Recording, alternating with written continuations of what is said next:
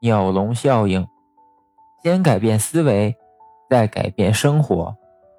鸟笼效应是一个很有意思的规律，发现者是近代杰出的心理学家詹姆斯。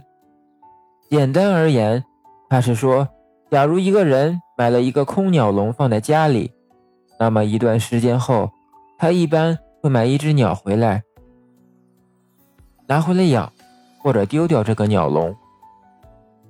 一九零七年。心理学家詹姆斯和他的好朋友卡尔森退休了。一天，二人打赌。詹姆斯说：“你信不信我会让你在不久以后养上鸟？”卡尔森不屑地摇了摇头：“我可从来没想过要养鸟，我可不信你有这种魔力。”没过几天，就是卡尔森的生日了。詹姆斯送给他一个非常精致漂亮的鸟笼。卡尔森笑着收下了礼物。他说：“老兄。”你不要白费心血了，我是不会养鸟的。不过这只鸟笼倒是挺漂亮。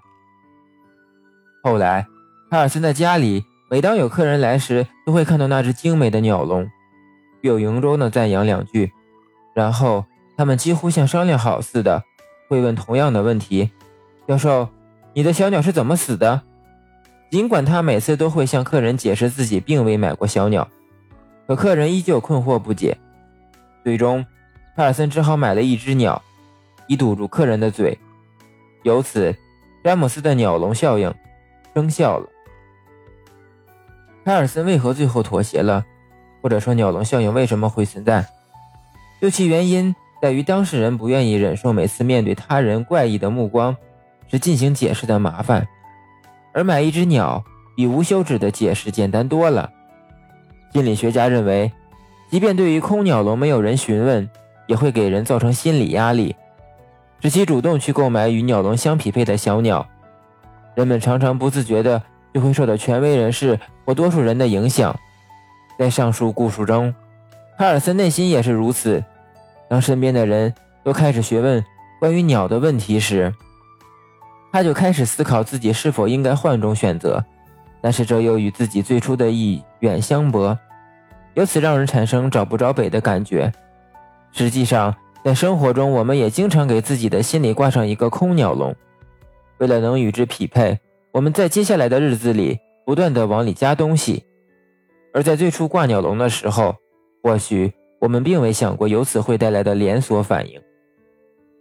如果是亲手经历过装修房子的人，可能会有这样的体会：逛市场时，我们往往会被一些外表新颖、时尚的东西吸引。比如一个新潮的电脑控制的马桶，但事情并未就此结束。由于马桶这么精致，卫生间的瓷砖不能太差吧？瓷砖的质量价格上去后，浴池或者淋浴设施的档次也不能显得太寒酸吧？还有那洗脸池、水龙头，通通都得与酒店相媲美，整个卫生间看起来才更统一。把一切敲定后，我们才发现打造如此有品质的卫生间的费用远远超过预算。而这罪魁祸首就是那只马桶。有句话说是，女孩子的衣橱里永远少一件衣服。很多女孩的衣橱里都会有几件鸟笼似的衣服。那件看起来时髦高档的皮衣，一时吸引的你连面对高价都没有退缩。但是买回后却没有合适的搭配，就此束之高阁，又显得吃亏。于是，名牌裤子、时装鞋以及那个价值不菲的挎包。